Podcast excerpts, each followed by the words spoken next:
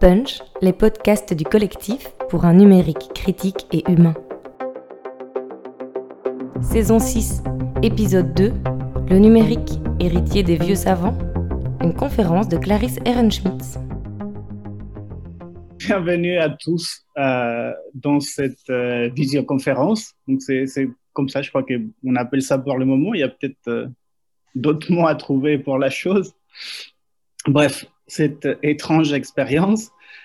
Et donc cette étrange expérience est euh, la deuxième rencontre de euh, cette nouvelle saison euh, du cycle numérique. Ça fait, je crois, à peu près six ans que des, conférences sont organisées au Point Culture euh, autour de, de, la question du numérique. Donc, ce sont des conférences qui viennent de l'idée de toute une série d'associations du fait que euh, les numériques euh, allaient nous concerner.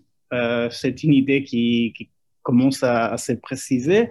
Donc, je, je donne la liste euh, non exhaustive parce qu'elle est très longue, mais qui donne un peu une idée des, associations qui, étaient là au départ. Donc, il y a la concertation, Culture à démocratie, les CCEP, les PAC, les XARA, Pont Culture, Action Média Jeune, la Maison de la Culture, la Revue Nouvelle, euh, CFS et euh, beaucoup d'autres, donc qui ont initié euh, ces cycles qui comptaient au départ essentiellement des, conférences et qui depuis euh, 300 a décidé aussi de, lancer une série de, formations avec euh, l'idée qu'il fallait aussi nous-mêmes nous former à la fois sur la manière de euh, mettre en place les changements numériques et de, les penser en même temps, c'est-à-dire ne pas, euh, pas scinder la, les travails d'analyse du travail plus, plus pratique.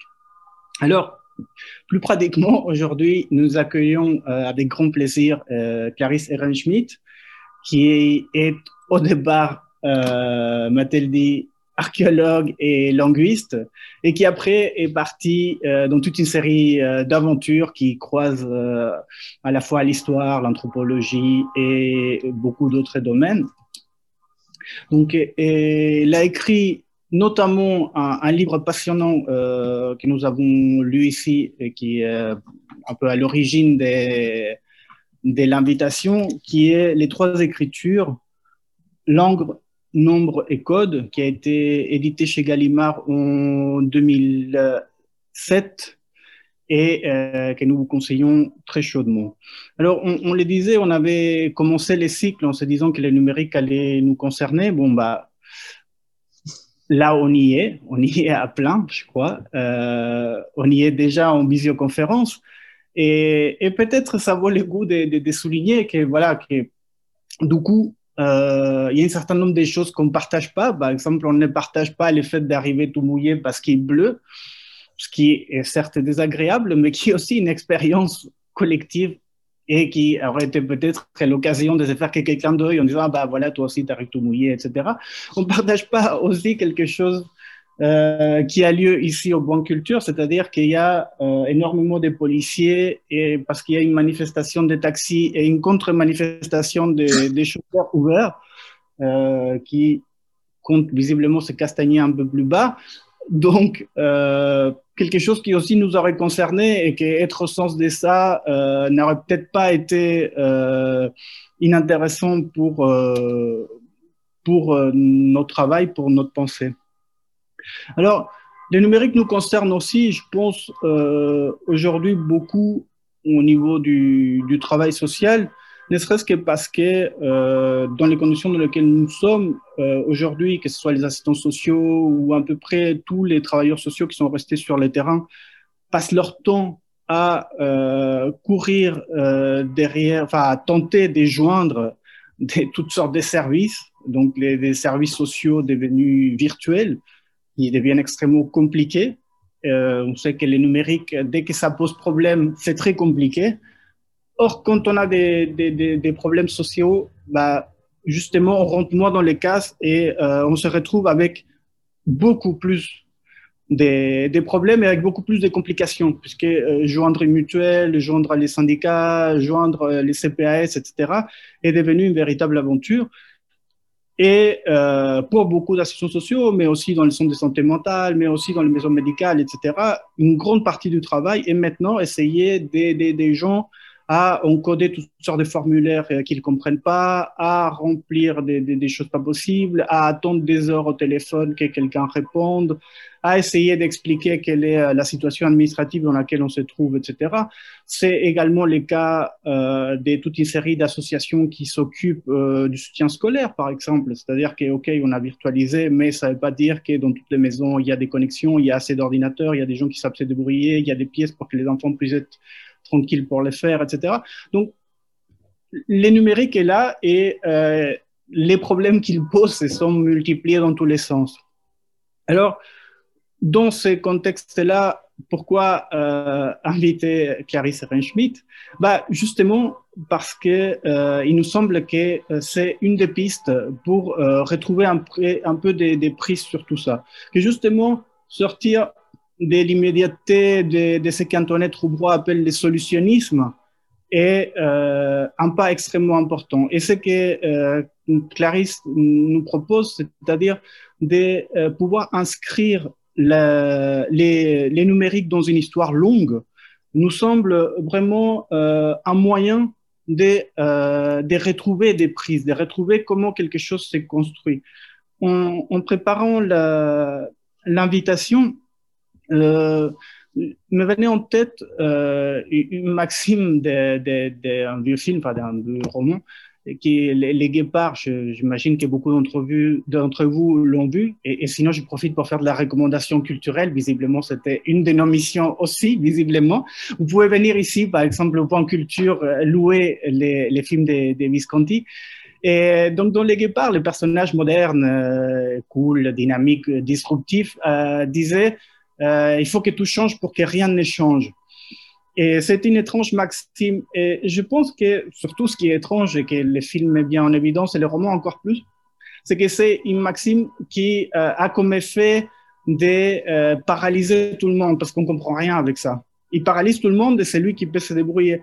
Et j'ai l'impression qu'avec le numérique, il y a un peu de ça. C'est-à-dire que euh, tout d'un coup, le numérique change tout. Non, mais alors si ça change tout, euh, bah, on n'a qu'un repère et c'est très difficile de dire qu'est-ce qu'on peut faire avec ça.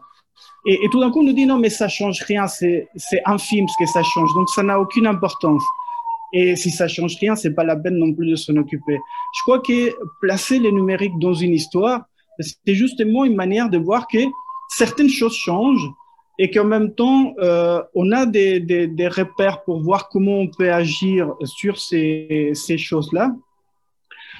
Et en même temps, ça ne veut pas dire que tout change. On, garde certains repères. Alors, il y a cet élément-là. Il y a un autre que je voulais souligner et, qui me paraissait vraiment très rafraîchissant dans euh, cette histoire longue euh, que, que, vous faites, qui est le fait de, notamment l'histoire de l'écriture, de nous décentrer très fortement de euh, l'Europe occidentale. Ça ne se passe pas en Europe occidentale, on va ailleurs. Et, il me semble aussi important de euh, pouvoir penser un tout petit peu ailleurs. Mais voilà, donc c'était une trop longue introduction, certainement.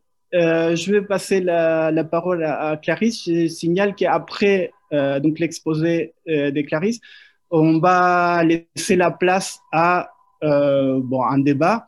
Bonjour, bonjour à tous je suis vraiment très désolée de ne pas vous voir, de ne pas pouvoir vous saluer. Bien, j'aime beaucoup la Belgique, Bruxelles en particulier, mais Liège est très cher à mon cœur. Je salue mes amis belges de loin, qui sont assez nombreux. Et voilà, écoutez, j'ai été invitée de façon tout à fait charmante par Monsieur Pierre Emptin et pour parler de ce livre qui est paru déjà il y a 13 ans, donc euh, ben, j'ai vieilli depuis, euh, mais je vous présenterai grosso modo ce qu'il y a. Évidemment, pas tout.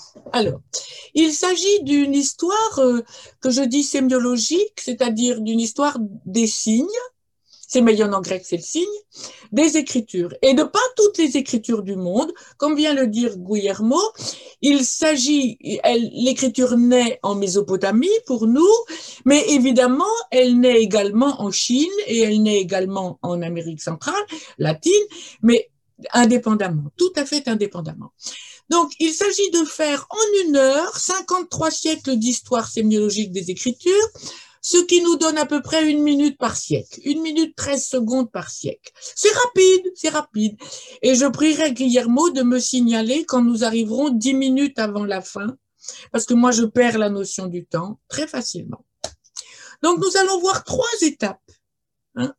La première, c'est la naissance de l'écriture en Mésopotamie en 3300, 3000 avant notre ère. Il y a donc 53 siècles. Les datations sont des datations pas totalement fermes, évidemment, mais elles sont assez bonnes quand même dans l'ensemble.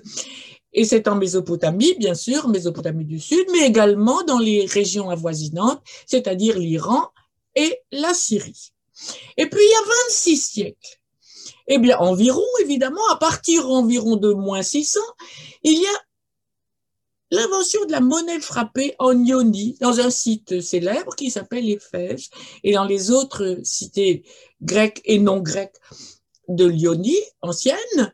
L'Ionie étant la, Turquie actuelle sur rivage méditerranéen, euh, que vous ne considérez pas comme une écriture et que je considère comme porteur, le vecteur d'une écriture des nombres et de leurs rapports. Et puis, il y a 70 ans, il y a eu la création de l'écriture numérique par Alan Turing d'abord en 1980, en, 1936-38, création tout à fait théorique sur une machine de papier et qui s'est développée par la suite dans des machines physiques. Et puis, euh, qui a amené la connexion entre ordinateurs. Donc nous irons fort vite, nous laisserons tout de côté l'influence des méthodes d'écriture et des styles d'écriture et des analyses des langues sur la mythologie, en particulier sur les mythes de naissance de l'homme, que l'on peut voir euh, dans le monde euh, ancien, mais également sur les mythes de la monnaie et sur les mythes du monde numérique. Hein. Car il y a toujours une parole mythique, une pensée mythique qui accompagne les révolutions graphiques. Nous sommes dans une révolution graphique, mais ça n'est pas la première de l'histoire de notre fleuve sémiologique, de notre grand courant qui commence en Mésopotamie, qui gagne l'Égypte, le, le Proche-Orient, Syrie, Liban actuel, la Grèce, toute la Méditerranée, ensuite l'Europe, et à partir de l'Europe, les extensions européennes, et via l'informatique, le monde entier. Bien, alors accrochez vos ceintures, hein, car j'ai mis quasiment 20 ans à penser ces affaires-là. Nous allons donc les faire très très vite. Voilà, l'invention de l'écriture des langues, Mésopotamie, à Uruk principalement, Syrie aussi d'Abouba Kabira, en Iran, à. Comment ça débute? Eh bien, depuis le septième millénaire avant notre ère, les humains de cette région du monde comptent avec des calculis, qui sont des petits objets, souvent en pierre, mais parfois en argile, comme ici, de diverses formes. Ici, vous avez des disques et, des, bâtonnets. Hein, qui ont l'air de cônes comme ça. Ce sont des bâtonnets. Et le dessin en dessous explique qu'il y a des billes, des, des cônes et des bâtonnets. Ces calculis servaient à compter, par exemple, quand tous vos brebis sortaient d'un enclos ou rentraient dans l'enclos. Et ça existe depuis longtemps. C'est connu ailleurs dans l'histoire humaine. Et puis tout d'un coup, quand euh, s'est développée la vie urbaine, à partir de 3500, un peu avant 4000, eh bien, euh, on a eu le besoin de stocker les biens de stocker la nourriture, de stocker les jarres de grains en particulier. Et on fermait les ballots de tissu ou les jarres de grains avec un scellement. Ce scellement est une boule d'argile qui fermait des ficelles. D'accord? C'est un scellement, ça s'appelle comme ça. Et euh, parfois, on mettait un seau par-dessus. Vous avez tous vu des seaux cylindres dans les musées en Mésopotamie qui sont des petits cylindres en pierre dure gravés. Et quand vous les développez sur une argile molle, ça fait comme un rouleau à pâtisserie, ça inscrit une image. Voici l'étape suivante. Après les scellements, on eut l'idée extraordinaire de faire des documents indépendants des objets. Le scellement devint en quelque sorte autonome par rapport aux objets. Il n'y a plus de ficelle qui passe, ça devient une bulle, ça s'appelle une bulle enveloppe. Dans cette bulle, qu'est-ce qu'il y a? Il y a les calculis. On a enfermé dedans ces petits objets euh, qui témoignent de quantité. Hein? Et dessus, on a déployé un cylindre qui laisse ici des images d'oiseaux. C'est une bulle qui vient de Suse en Iran, mais il y a les mêmes avec des dessins différents à, à et les mêmes avec des dessins, le même principe avec des dessins différents ailleurs. Donc, qu'est-ce que c'est que cet objet? Cet objet est un document comptable. Les calculis matérialisent des nombres. Hein? Je vais revenir à l'image précédente. le calculi en bâtonnet matérialisait sans doute 1. Hein?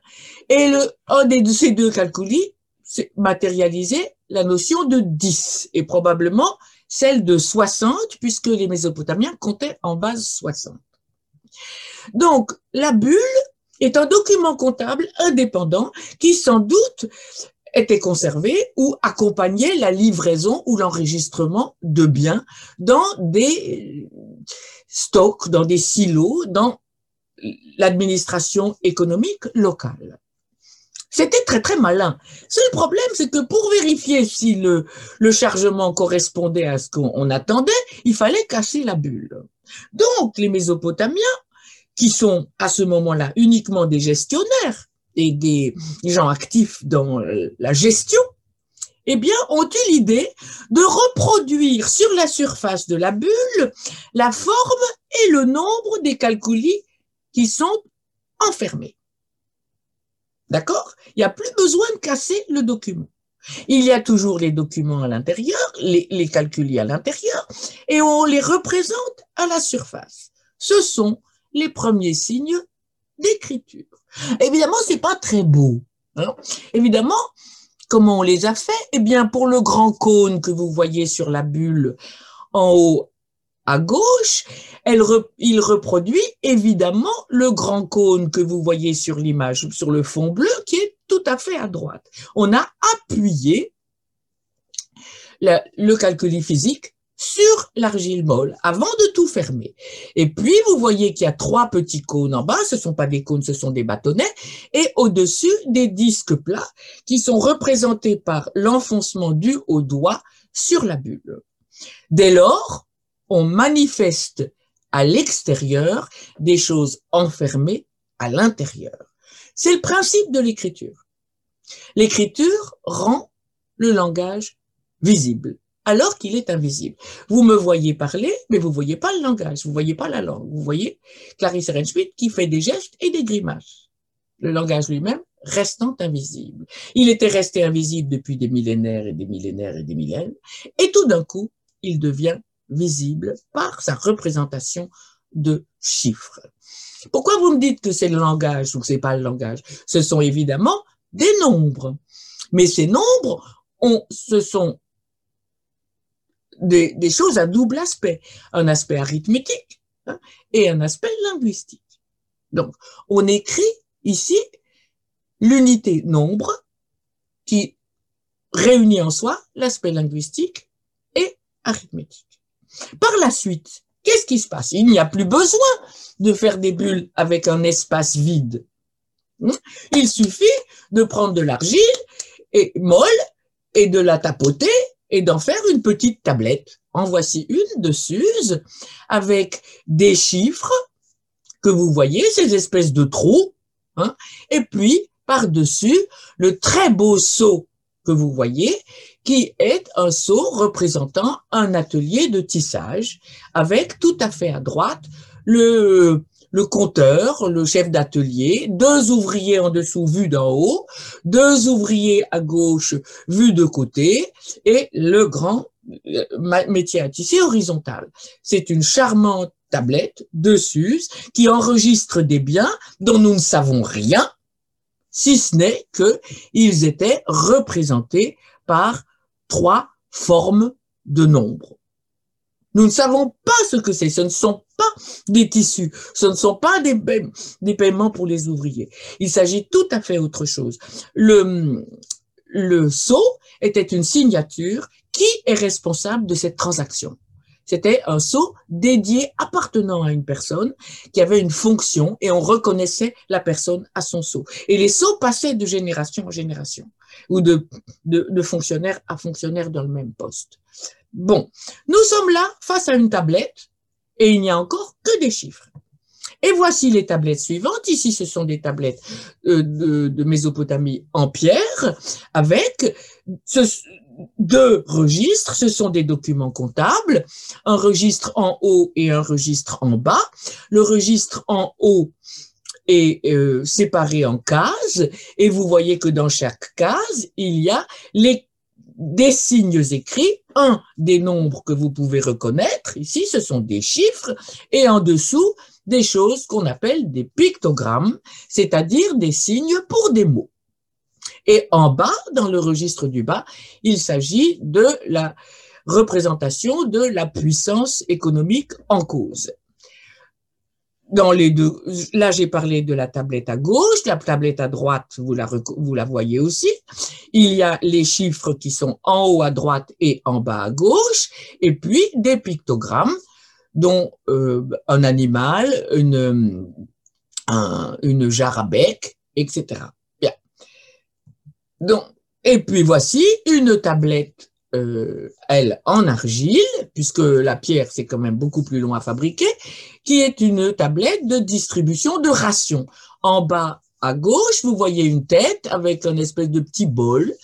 La tête représente une personne humaine, évidemment, et le bol, eh bien, c'est une ration pour un travailleur, pour un, employé d'une grande, d'une grosse unité économico, mais nous appelons ça une unité économique, mais dans l'Antiquité mésopotamienne, le politique, l'économique et le religieux étaient absolument mêlés et puissamment intriqués. Donc, vous voyez, vous reconnaissez les chiffres avec ces espèces de trous, hein, et il y en a qui sont ronds et il y en a qui sont euh, en bâtonnet, n'est-ce pas, comme euh, verticaux. J'espère que vous avez le temps de les voir. Et puis, tous ces signes qui sont des pictogrammes représentant la langue. Quelle langue? Eh bien, ça n'est pas clair. Nous ne lisons pas ces textes. Il y a eu un déchiffrement arithmétique de ces textes, ce sont des additions. Hein, et donc, on sait maintenant, grâce au calcul, quelle est la valeur des signes, à peu près. Quelle est la valeur des signes? Mais on ne connaît pas la valeur des signes pour la langue. On connaît la valeur des chiffres, mais pas les signes pour la langue. Parce que l'écriture, euh, nous ne les déchiffrons pas, nous ne savons pas quelle langue c'est. Au demeurant, L'hypothèse que c'est du sumérien a toutes les chances d'être exacte. Et nous allons voir pourquoi. Alors, voici euh, un résumé. Les premiers signes sont d'origine comptable, strictement comptable. Il ne s'agit pas de poésie, il ne s'agit pas de religion, il ne s'agit pas de politique au sens où nous l'entendons. Il s'agit évidemment d'un mélange des trois représentant la forme que revêtait le pouvoir dans les cités-États mésopotamiennes. Les premiers signes, donc, sont des chiffres d'origine comptable. Ils désignent des nombres et ces nombres désignent des quantités. Hein, et tout aussi bien euh, une forme linguistique des nombres. Ils ont été créés à l'occasion de d'échanges ou de livraisons ou de hum, distribution de biens. Hein? Il faut imaginer des économies relativement centralisées autour du temple principal d'une d'une région, d'un quartier, d'une petite ville et du palais, disons, royal. Hein, parce que c'est un peu différent de ça. Mais il y a des centres économiques et les gens, les travailleurs, les gens normaux, euh, euh, qui ne sont pas, disons, rois ou, ou prêtres, euh, vivent, reçoivent de quoi se nourrir, de quoi se vêtir, d'une administration centrale à laquelle euh, leur travail fournit les bases, c'est-à-dire le grain, euh, la bière, euh, les, poulets, le, les fruits, bon, et tout ce qu'il convient, mais dans cette administration, il n'y a pas que des ouvriers ou des bergers, des agriculteurs, il y a aussi des sculpteurs, des gens qui font les briques pour les, bâtiments, des architectes. La société est en partie prise dans un réseau politico-religieux économique qui produit ces documentations d'origine comptable. Donc, les, signes suivants que nous avons vus sont dédiés aux mots d'une autre sorte que des nombres. Le schéma plus ou moins reconnaissable d'une chose, ainsi le nom de la flèche, vous voyez la flèche, je l'ai dessinée, elle n'est pas terrible, mais j'espère que vous la voyez. C'est une flèche sous la forme de la fin du quatrième millénaire, début du troisième millénaire. Note le nom de la flèche qui se disait en sumérien Ti.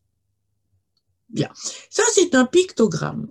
Un pictogramme revient à dessiner une chose de façon plus ou moins reconnaissable et ce dessin écrit le nom de la chose. Nous avons cela tout le temps quand nous faisons un cœur et que ça veut dire j'aime.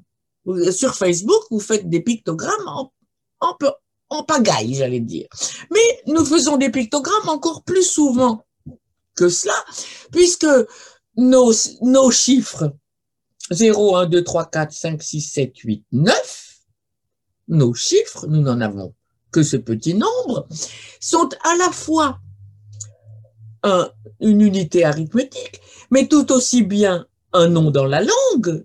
Et ce nom dans la langue est écrit avec un symbole graphique qui a une, une, histoire, mais qui est euh, au fond complètement indépendant de la langue, puisque le même signe, nous le lisons, nous Français, trois, les Italiens, tre, les Allemands, drei, les Anglais, three, etc., etc., etc. Ça fonctionne comme un pictogramme, c'est-à-dire un dessin qui note le nom de la chose dans une langue. Mais qu'est-ce qu'un pictogramme en dehors de cela? C'est un signe qui repose sur une qualité très particulière des langues qu'on appelle la qualité métalinguistique ou sa réflexivité. Une langue est un organisme, un organisme sémiologique, si vous préférez symbolique, qui permet de former des messages dont le contenu est le moyen de comprendre le message. Par exemple, je reviens à ma phrase, toute langue peut former des messages dont le contenu est le moyen de comprendre le message. Par exemple, le verbe former est un verbe de la langue française. Bien. Ceci est ça, la puissance de, de la réflexivité réflexive des langues c'est une puissance tout à fait particulière hein, que n'ont pas les mathématiques. Il y a des logiciens qui m'ont dit, mais vous savez, si, si, ça pourrait être avec la logique. Bien. Et cette puissance particulière, elle constitue la langue comme un univers clos en expansion. La langue n'est pas quelque chose de simple. Chaque langue, toute langue, n'est pas simple. L'écriture est une gigantesque interrogation sur qu'est-ce qu'une langue, c'est quoi? C'est quoi cette chose extraordinairement familière et étrange? Donc, c'est le début d'une vaste histoire. L'écriture euh, sumérienne va évoluer et il y a deux échappements qui se produisent. La pictographie cesse au profit de, excusez-moi, mais le signe de la flèche s'est baladé. Euh, le signe de la flèche note de façon pictographique le nom de la flèche, c'est-à-dire ti en sumérien, mais également toute apparition, tout usage de la syllabe ti, t, i comme dans notre tigre. Donc, le signe de la flèche peut être lu comme flèche et peut être lu comme ti. Il a deux lectures possibles qui ne sont plus pictographiques. Et puis il y a un échappement graphique. À partir d'un certain moment, on ne forme plus les signes avec des courbes à la main, mais avec un calame, c'est-à-dire un roseau coupé en biais qui donne sur l'argile des clous un clou droit, un clou anguleux, un clou penché, etc. D'où le nom de cunéiforme. Vous allez me dire, mais c'est un nom moderne. C'est vrai que c'est un nom moderne, 19e siècle, mais les Sumériens eux-mêmes appelaient leur écriture les clous. Hein? Il y a donc quelque chose qui a été bien compris. Les écritures cunéiformes, qu'est-ce qu'elles notent? Elles notent des mots entiers, elles gardent certains pictogrammes, qu'elles représentent autrement, mais qui notent des noms entiers qu'on appelle dès lors des logogrammes. Elles écrivent des syllabes. Hein? Par exemple, dans un mot comme mouchen, l'oiseau, il y a mou et chêne. Hein? Des syllabes sous la forme voyelle. Voilà, voyelle isolée est une syllabe pour un linguiste. Consonne, voyelle, c'est ça que j'ai signifié avec CV. Voyelle, consonne, et puis aussi consonne, voyelle, consonne, une syllabe fermée. Qu'est-ce qu'elle fait l'écriture? Elle commence à diviser le flux de la parole. La première division a été celle de l'isolation des mots, isolation des noms de nombres et isolation des mots comme mouchen, l'oiseau, euh, qui, la flèche, euh, oudou, le mouton, etc., etc. Sag, la tête, etc. Et puis, la division s'est appliquée à une phrase. Et, et on, on, distingue donc les objets dans une phrase et la division s'est appliquée à l'intérieur des mots. Puisque certains mots sont monosyllabiques, comme ti, mais d'autres ne le sont pas, comme en sumérien, dingir, le dieu, mouchen, l'oiseau. Et puis, il y a des syllabes uniques, pauvres, enfin disons, où il n'y a qu'une voyelle. Le principe de division est à l'œuvre. Il est à l'œuvre dès le début, mais il s'applique là à l'intérieur des mots. Et comme vous savez, l'histoire de l'écriture n'est pas finie. Nous sommes là en, en, 2900 avant notre ère, hein, 2500. À partir de 2400, l'écriture sumérienne, elle est établie et d'ailleurs, elle est magnifique. C'est d'une beauté rare. Et donc, euh, voici un petit exemplaire d'écriture cunéiforme en haut, c'est de l'acadien. Ensuite, vous avez sur euh, le, le, le, registre en haut du milieu, vous reconnaissez des hiéroglyphes. Actuellement, on dit que l'écriture hiéroglyphique a commencé sous l'influence du de, de, de l'aventure mésopotamienne des écritures. Il y a 15 ans, quand j'ai écrit mon livre, on disait que c'était inventé localement avant l'écriture mésopotamienne. Ceci n'est pas fini. Donc, euh, ce que vous lirez dans mon livre, si jamais vous prenez cette aventure, eh bien, euh, c'est faux. Et c'est dit autrement maintenant, mais ça va encore changer parce que les égyptologues ne supportent pas du tout que ce soit pas local, l'invention ne soit pas locale. En dessous, vous avez euh, une des premières écritures alphabétiques dans une langue sémitique de, orientale euh, occidentale, stupide, excusez-moi, le principe alphabétique étant inventé en Égypte ancienne. Les Égyptiens écrivaient avec des signes qui n'avaient de valeur que pour un son et non pas une syllabe et non pas un mot. Et ces signes pour un son étaient dédiés à la graphie de consonnes, purement et simplement n'écrivant pas les voyelles je simplifie, n'écrivant pas les voyelles, seulement les semi-voyelles ou les demi-consonnes qui ne nous concernent pas ici. Cette écriture en dessous, dans le registre en bas haut, est une écriture qui vient de, du Sinaï. Elle, c'est une dédicace à la déesse Baalat.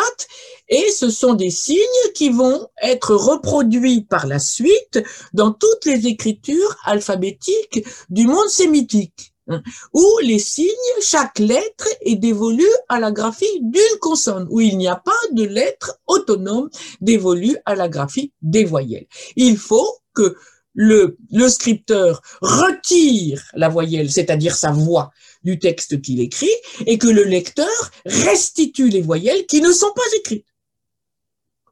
Ce qui rend souvent pour nous euh, difficile l'apprentissage de, l'hébreu, par exemple, mais aussi du phénicien. De l'arabe, c'est un peu différent. L'arabe écrit les voyelles longues. Bon. Et euh, à partir de ce modèle euh, sémitique qui naît vers 1800 avant notre ère, hein, et qui se déploie dans la deuxième partie du deuxième millénaire avant notre ère, surtout dans le monde phénicien à partir du XIIe siècle, eh bien, va se dégager vers 800, 850 avant notre ère un alphabet grec. L'alphabet grec est tout en dessous, c'est le dernier exemple. Il est là dans, euh, vous ne le reconnaissez pas parce que c'est la période où euh, les Grecs écrivent de droite à gauche comme les Phéniciens. Et pour écrire leur langue, ils prennent le répertoire des signes phéniciens et donnent d'autres valeurs pour pouvoir écrire les, les, voyelles, puisque en grec, les voyelles sont absolument essentielles, en phénicien également, en fait, mais ils restituent la voix du scripteur et la voix du lecteur. Le lecteur n'a plus rien à trouver tout seul.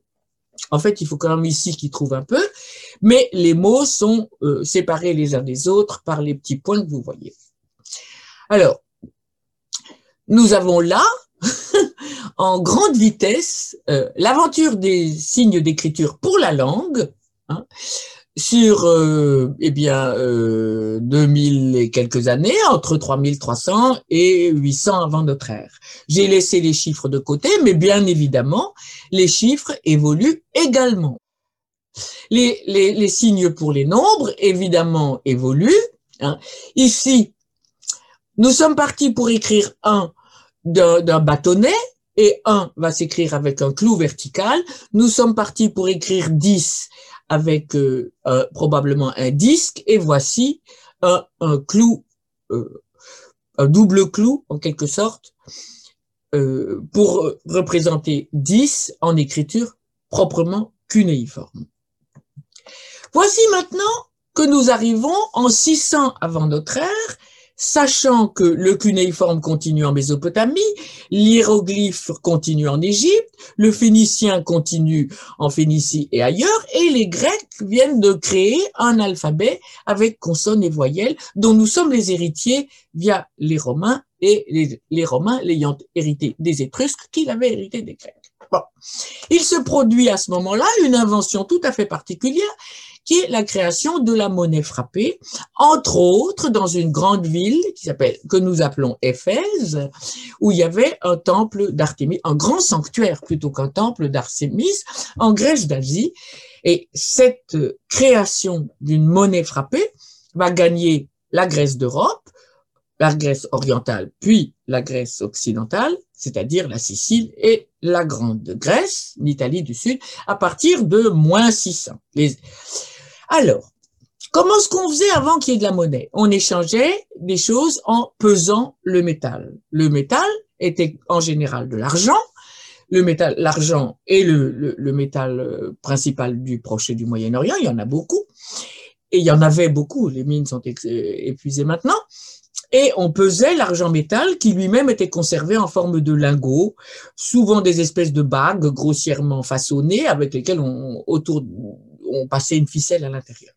Et puis, euh, dans des fouilles du sanctuaire d'Artémis, au début du XXe siècle, ont été trouvées des, des, des, choses, de, des globules d'argent. Hum. Des globules. Euh, et euh, ces globules n'ont pas de signe. Hein. Ils sont, et on n'en a que de très pauvres photos dans le fouilleur. Et dans les fouilles qui ont continué, eh bien, on trouve, mais là, ce sont des, des globules monétaires qui, en électrum. Ces globules ne sont pas d'argent, ils sont en électrum. Excusez-moi. Qu'est-ce que l'électrum L'électrum est un alliage natif ou artificiel, mais souvent natif dans cette région du monde, d'or et d'argent, dont la proportion d'or et la proportion d'argent varient. C'est-à-dire que les, Grecs l'appelaient électrum ou bien surtout argent blanc euh, or blanc Mais évidemment, la valeur de l'électrum était extrêmement variable, puisque euh, l'or valait beaucoup plus cher que l'argent et que euh, il n'y avait pas moyen de savoir a priori combien il y avait d'or, qui pouvait être 30%, ou combien il y avait d'or, qui pouvait être 60%. Donc, l'électrum est un métal non fiable au plan économique. Et voici ces bulles qui ont été frappées, ces globules qui ont été frappés tout d'un coup. ces deux globules ne sont pas des, globules anciens qui ont été trouvés en fouille, ce sont euh, des globules fabriqués par une banque comme outil pédagogique. Comme vous voyez, il s'agit d'une forme ronde qui, quand le métal était mou, a été frappé par un coin en métal, ce qui a donné cette forme de poinçon. Vous avez toujours des poinçons, mesdames, sur, ou messieurs d'ailleurs, sur vos alliances, sur vos bagues. Sur, euh, c'est obligatoire, n'est-ce pas? Donc, quels sont ces, ces documents? Comment sont-ils calculés? Eh bien, ils représentent un poids, un poids de métal précieux.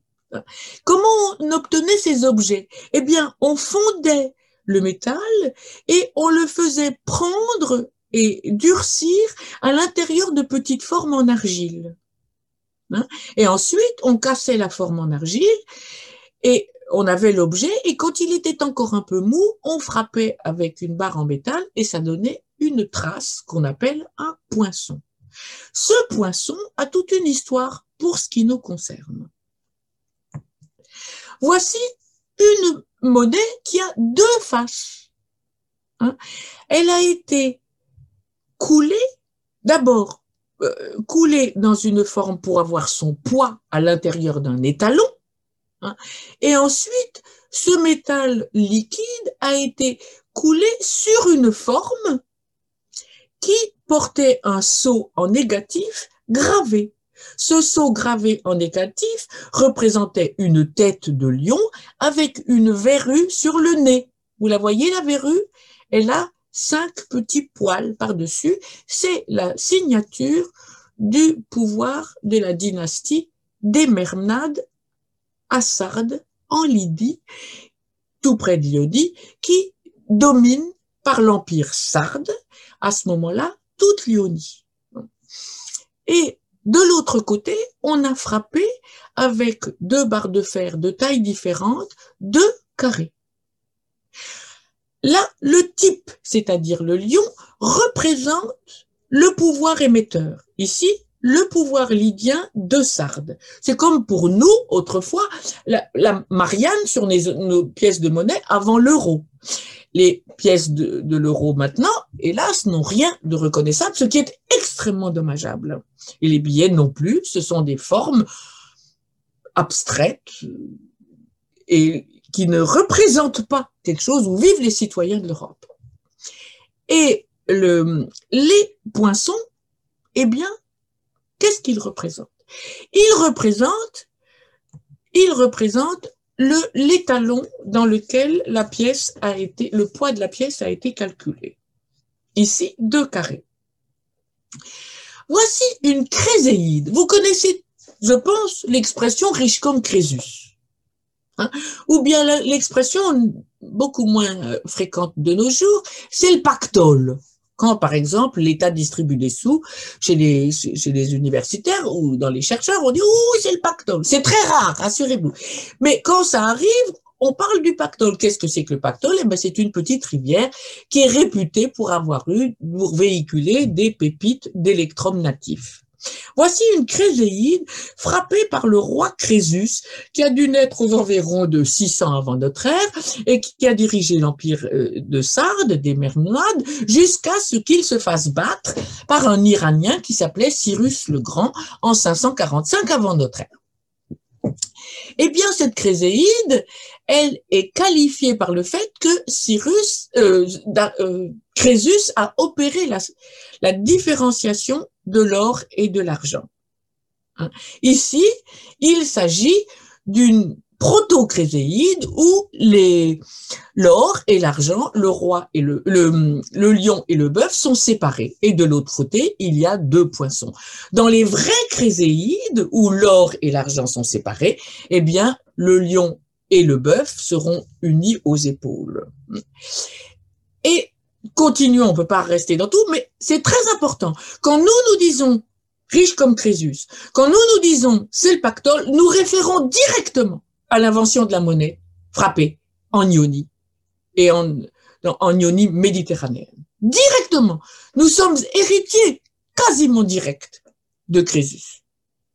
Et c'est resté dans notre langue via Hérodote, évidemment, ou, via les, traductions latines, mais ça n'empêche, c'est toujours là. Nous parlons de la monnaie.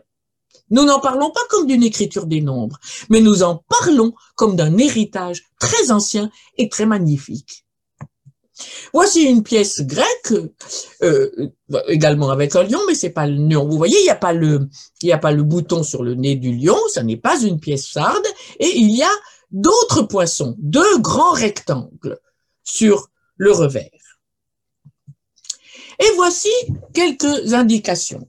Les poinçons sur les revers indiquaient donc les étalons. Dans le monde grec, et plus que grec, parce que la Lydie n'est pas, la, Lydie n'est pas une région à proprement parler uniquement grecque, eh bien, il y a une, avec euh, la Grèce d'Europe et la Grèce, euh, disons, d'Italie, qui est évidemment la Grèce d'Europe, mais enfin, l'extension de la Grèce, il y a 15 ou 16 étalons différents. Notre étalon, comme vous savez, c'est le kilogramme. Hein? Eh bien, eux, ils ont des étalons que nous exprimons en grammes, mais eux, ils n'ont pas de grammes. Hein L'étalon d'Éphèse vaut, dans notre expression métrique, 14 grammes 30. Pour eux, c'était l'étalon d'Éphèse. Et il avait des multiples et des sous-multiples. Bien. Ensuite, il y a l'étalon de la cité de Fossé, la grand-mère de Marseille. Enfin, c'est sa mère même, hein, la cité phocéenne. Bien. L'étalon de Fossé est une ville d'Ionie qui a migré, dont une partie de la population a migré à Massalia, Massilia, et dont les talons étaient plus lourds, 16 grammes 50. Et l'île de Samos, dont les talons étaient 17 grammes 40. Ce sont ici des étalons reconnus, hein, les talons d'Éphèse de Lydie, les talons de la ville de Fossé, les talons de l'île de Samos, qui ont des formes différentes représentées sur les monnaies par les poinçons sur le revers. Bien. Nous allons continuer à travailler avec ces poinçons en laissant de côté les types qui sont les images représentant la cité émettrice ou le pouvoir émetteur. Nous gardons bien dans l'idée qu'il s'agit de métal précieux, soit de l'électrum au début, ensuite de l'or et de l'argent, séparés par Crésus aux environs de 560. Hein. Ici, une monnaie dont j'ai oublié d'où elle vient, c'est un, chien sur un, sur un euh, poisson, qui représente, qui donne à voir un poinçon avec un carré divisé par ses médianes. Donc, là, le poinçon dit autre chose que uniquement les talons. Voici d'autres images. Voici une image, une très belle monnaie de Célinonte en Sicile, dont le type est une feuille. Une feuille de quoi? Une feuille d'H. Ça, c'est une plante. H. A-C-H-E. Qui est une sorte de fenouil, je crois. Pourquoi une feuille d'âge Parce que ça se disait sélinone en grec et que le type joue, fait un jeu de mots. Un jeu de mots.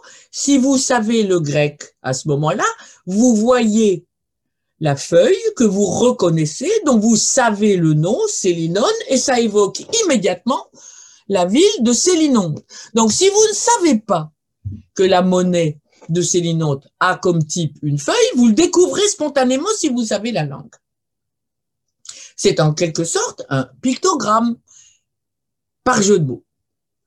Sur le revers, vous avez une sorte de carré, hein, de nouveau, et vous voyez ces formes qui ressemblent à des ailes de moulin. C'est comme ça d'ailleurs que les numismates appellent ces, figures, les figures en ailes de moulin. Mais en termes de géométrie, comment elles sont faites, ces figures en ailes de moulin Eh bien, le carré est divisé par ses médianes, qui coupent les quatre côtés égaux dans leur milieu, et par des diagonales hein, qui produisent un certain nombre de triangles inégaux. Il s'agit donc d'un carré divisé par les médianes et par deux autres diagonales, deux diagonales qui ne vont pas dans les dans les coins, qui sont deux lignes séquentes au cœur. Donc nous avons une figure géométrique particulière, toujours sur la base du carré. Et voici une monnaie qui va nous éclairer. Cette monnaie vient de la ville d'Argos. Argos a comme type le loup, à cause de sa mythologie fondatrice, la mythologie de la ville d'Argos, qui, comme vous savez, est dans le Péloponnèse. Un loup. N'importe qui qui avait ce genre de monnaie en argent dans la main savait que le loup, c'est Argos. Et qu'est-ce qu'il y a sur le revers? Il y a un carré enfoncé que l'on dit un cul. Et dans ce carré, que voyez-vous? Vous voyez la lettre A, alpha en grec. Et qu'est-ce que c'est que alpha? Alpha, c'est le premier son ou la première lettre du nom prononcé ou écrit Argos. On a le loup qui représente la ville et le A qui représente le nom de la ville. Évidemment, il y a là aussi un jeu de mots, un jeu de signes. Hein, c'est un rébus. A, sur le revers d'une pièce, ça signifie Argos. Mais qu'est-ce que vous voyez d'autre dans ce carré? Vous voyez que en haut, de part et euh, de part et d'autre de la pointe du A, il y a un léger creux, n'est-ce pas? Et vous voyez que le A a une barre au milieu comme il est normal. Ce A n'est pas seulement un A représentant le nom de la ville émettrice, Argos. C'est également un compas. Vous voyez bien, il y a les deux creux où vous pouvez attraper le compas et vous en servir pour faire de la géométrie. En effet, c'est d'une importance majeure, car quels sont les outils du mathématicien grec? C'est la règle non graduée et le compas. Les mathématiciens grecs ont déployé la géométrie. Hein? Ce sont moins des arithméticiens que les Mésopotamiens, qui étaient eux très très forts en, arithmétique, mais les mathématiciens grecs font de la géométrie et à partir de la représentation de grandeur par la géométrie, établissent les notions d'axiomes, hein, alors que en Mésopotamie, il n'y a pas vraiment d'axiome, tout est fait avec essai et erreur. Ils sont arrivés très très haut en mathématiques, mais sans établir de loi. C'est par la géométrie que la notion de loi et, de, de loi non démontrée, ce qu'on appelle un axiome en mathématiques, se développe, se déploie et gagne du terrain et permet des constructions intellectuelles extraordinaires. Donc la monnaie d'Argos nous typifie le fait qu'il y a des jeux de mots avec les types, hein, ce qu'on a vu avec Célinonte, hein, et une profonde empreinte de l'art arithmo, euh, euh, arithmo-géométrique, c'est-à-dire géométrique des mathématiciens grecs dans la monnaie. La monnaie entretient une relation fondamentale avec la mathématique. Et quels sont les autres poinçons? Eh bien, vous avez vu le carré 1Q divisé par ses médianes. Hein? Vous avez vu le, carré divisé par ces, ces diagonales. Voici un carré divisé par les médianes et les diagonales. Voici un autre carré divisé par six segments se croisant au centre. Image tout à l'heure de Célinonte et donnant cette idée bizarre qu'ont les numismates de les appeler en aile de moulin. Les numismates n'ont pas vu que ça entretenait des relations avec la géométrie et que la géométrie pouvait être soupçonnée d'être une écriture particulière de nombres et de rapports entre les nombres. Voici donc les images extrêmement courantes, ce sont des poinçons extrêmement courants. Et en voici un autre qui nous éclaire encore une fois. Sur une monnaie d'égine, il me semble, je, peux me tromper, oui, d'égine, vous voyez un carré. Le carré est divisé par deux euh, lignes se croisantes en haut, dans le tiers en haut à gauche. Et ce qui forme deux rectangles, un petit carré et un grand carré. Dans le grand carré, il y a l'indication d'une diagonale. Dans le petit carré en haut à gauche, il y a la lettre alpha. Et dans le grand carré en haut à droite, vous pouvez lire un iota, un gamma et encore des lettres. C'est le début du nom grec de l'île d'Égine. En dessous, il y a cette figure que vous connaissez quand vous avez appris le théorème de Pythagore. Un carré de côté 1 est divisé par une diagonale donne deux triangles équilatéraux égaux et deux triangles droits équilatéraux, non pas équilatéraux, deux triangles droits égaux. Maintenant, si chaque côté fait 1, combien fait le long côté de longueur? C'est l'hypoténuse. Vous savez que ce théorème s'appelle euh, la somme des carrés des deux petits côtés est égal au carré de l'hypoténuse, ce théorème s'appelle le théorème de Pythagore, que Pythagore a vécu au VIe siècle avant notre ère. Il était de l'île de Samos, une île en Ionie. Il a fui l'Ionie à l'arrivée du Perse Cyrus le Grand et il, il est allé en Italie du Sud. Et son école a continué en Italie du Sud en expression grecque et les rapports avec la Grèce d'Europe et la Grèce d'Asie étaient constants. Ici, j'ai fait dessiner des tentatives de dessiner l'image que nous avons en haut en photo avant d'y arriver. Les éginettes, enfin les graveurs, mais ce sont aussi d'une certaine façon des gens qui croisent le travail des mathématiciens, n'y sont pas arrivés tout de suite. Dans la figure 3.1, vous voyez c'est hésitant. Dans la figure 3.2 aussi. Et dans la figure 3.3, on voit représenter la forme aboutie de, de, du problème de, de, de Pythagore. En même temps que la signature par des lettres de la puissance émettrice de la monnaie. C'est une monnaie d'argent, comme vous voyez. Donc, la documentation nous montre via la monnaie d'Argos et la monnaie d'Égine l'imprégnation mathématique des signes sur la monnaie frappée. J'en ai trouvé d'autres des signes et des formes sur la monnaie frappée qui évoquent la mathématique grecque. En haut à gauche, vous voyez un grand carré avec à l'intérieur un petit carré dont les coins s'appuient sur le milieu des côtés du grand carré, et le petit carré est divisé en triangles égaux par ses diagonales. Eh bien, ceci reproduit tout à fait clairement, ou bien annonce, le, le souci mathématique du dialogue de Platon dans le Ménon qui est la duplication du, de la surface d'un carré donné.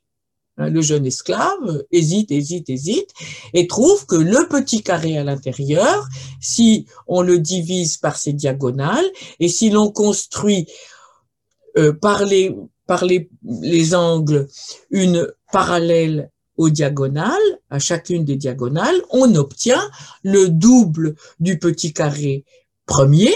Pourquoi? C'est simple, les quatre triangles dans le petit carré sont égaux aux quatre triangles qu'on rajoute et qui sont contigus. La démonstration est celle-là dans le Platon, dans le Ménon de Platon, et elle est représentée sur cette très très belle monnaie entourée de points. La monnaie en haut à droite représente un pentagramme étoilé qui est le symbole des pythagoriciens. La monnaie en bas à gauche représente peut-être une lune, mais peut-être aussi une lunule, qui est le problème d'Hippocrate de Chios. Et puis, il y a une dernière forme dans un fond de triangle que j'ai trouvé très peu de fois avec une sorte de roue. Je ne sais pas si c'est une forme qui évoque quelque chose en géométrie ou si c'est autre chose. La recherche n'est loin d'être finie. J'ai ouvert le dossier. Il y a un travail fou à faire. Et moi, je ne le ferai plus. Alors, pourquoi des figures géométriques sur les pièces de monnaie? Elles remplacent les poinçons. Nous l'avons vu. Les poinçons indiquaient l'étalon pondéral dans lequel avait été produite la pièce. Bien. Donc, or, toute pièce matérialise des nombres, c'est-à-dire un multiple ou un sous-multiple de l'unité. L'unité en grec se dit pratiquement toujours drachme, et il y a des moitiés de drachme, des tiers de drachme, etc., etc., etc. Et puis aussi, il y a des dix drachmes, c'est-à-dire deux, une pièce qui représente deux drachmes, euh, qui pèse le poids de deux drachmes, etc. Le, tétragramme, pentagramme, décagramme, etc. Donc, toute pièce matérialise, matérialise des nombres. Les nombres, excusez-moi, il faut j'ai écrit les nombres trois fois ont des rapports stables entre eux. Un tiers, un quart, le double, le tiers. Quelle que soit la chose dont on parle, les nombres ont des rapports stables entre eux. Hein. Donc, les figures, peut-être, constituent la, la monnaie comme un outil mathématique. Un outil mathématique qui établit des relations de grandeur entre des choses qui n'en ont pas. C'est toute la démonstration d'Aristote dans son dialogue à euh, j'ai oublié l'éthique à Nicomaque, pardon.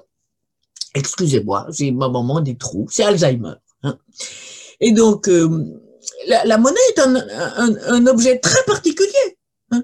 Et Aristote le dit très bien, entre une paire de chaussures faites par un cordonnier et une maison qu'un architecte a fait construire et a conçu, quelle est la mesure des choses? Il n'y en a pas. Hein? Eh bien, cette monnaie, elle permet une mesure entre des choses qui n'ont pas a priori de mesure commune. Et cette mesure, qu'est-ce qu'elle a comme qualité? Du fait qu'elle est liée à la mathématique et qu'elle est établie par la cité, elle a une, c'est un outil juste. Elle a une vertu de justice et d'exactitude. Bien.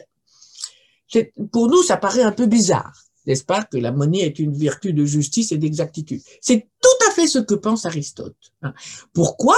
C'est parce que le possesseur d'une monnaie, qu'il soit esclave ou qu'il soit citoyen ou qu'il soit étranger, eh bien, il peut agir, il peut la changer chez le banquier à l'intérieur, au départ, en arrivant dans la cité, il peut acheter et repartir avec. Ça n'est pas son statut social inégalitaire dans la société grecque ancienne qui dicte la valeur de la pièce.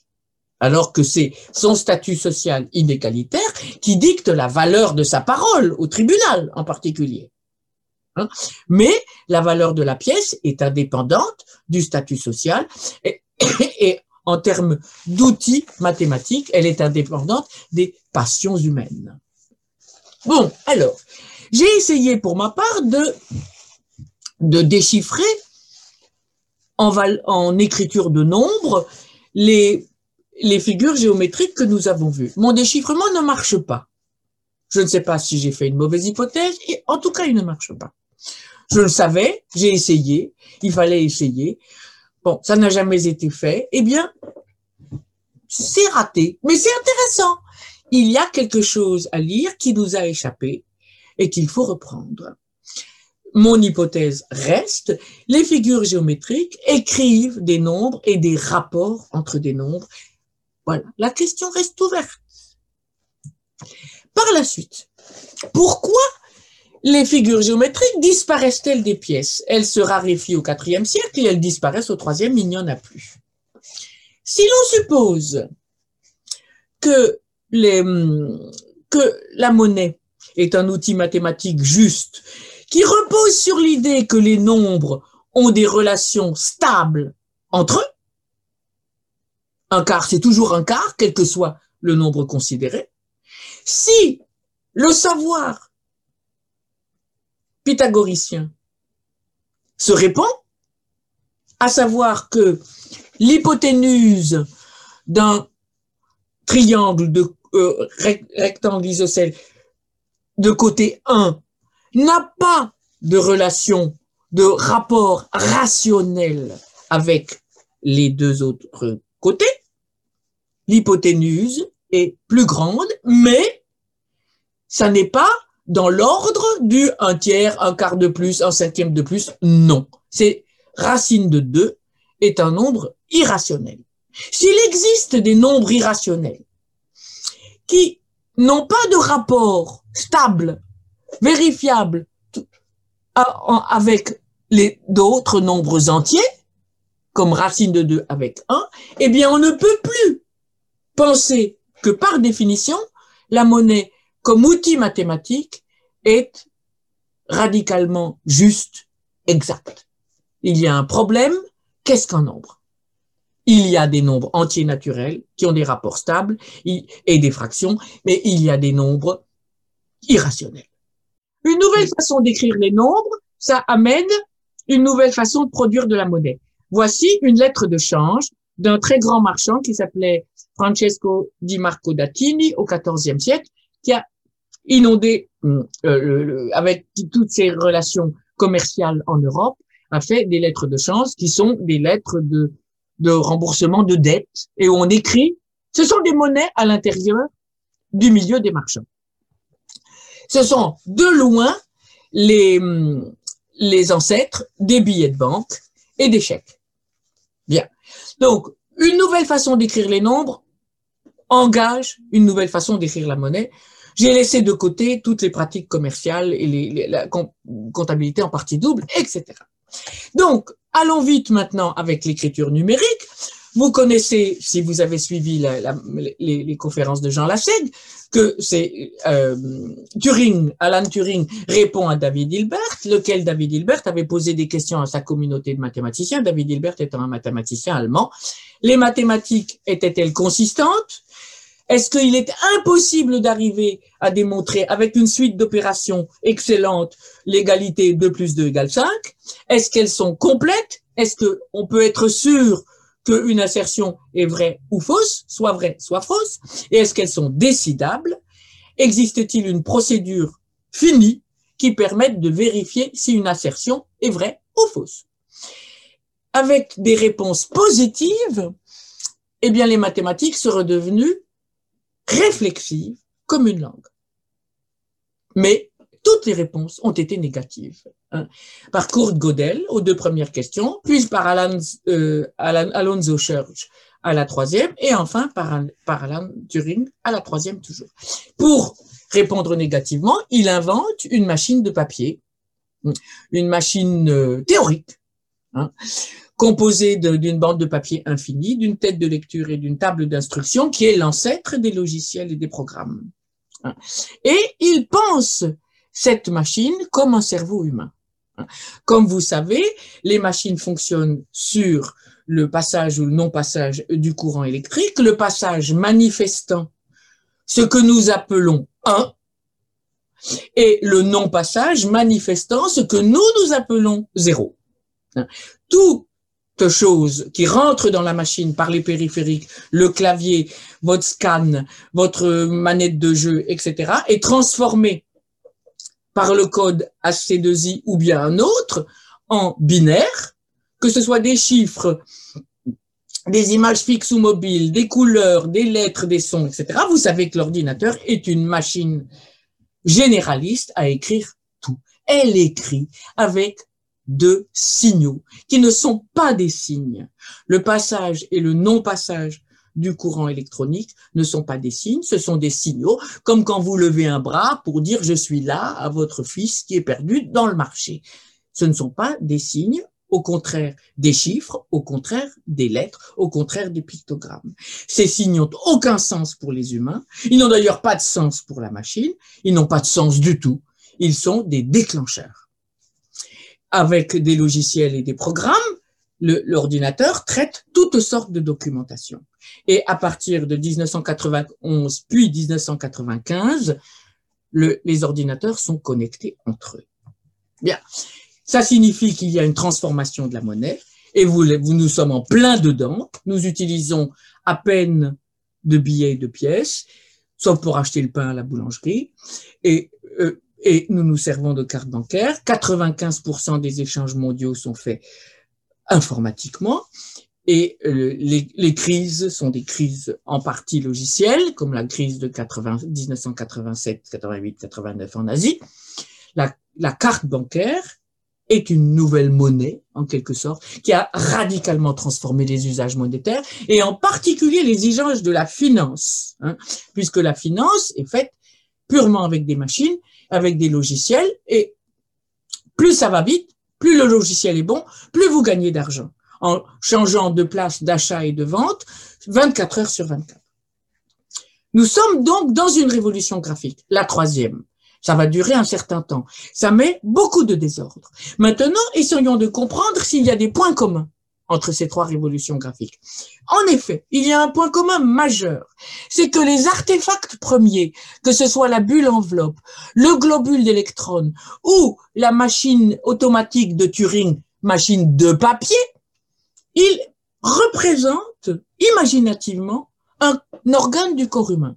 La bulle enveloppe représente la bouche, organe de la bouche, organe de la parole, ce qu'on cherche à écrire et manifester dans le l'artefact premier qui va servir à inventer l'écriture.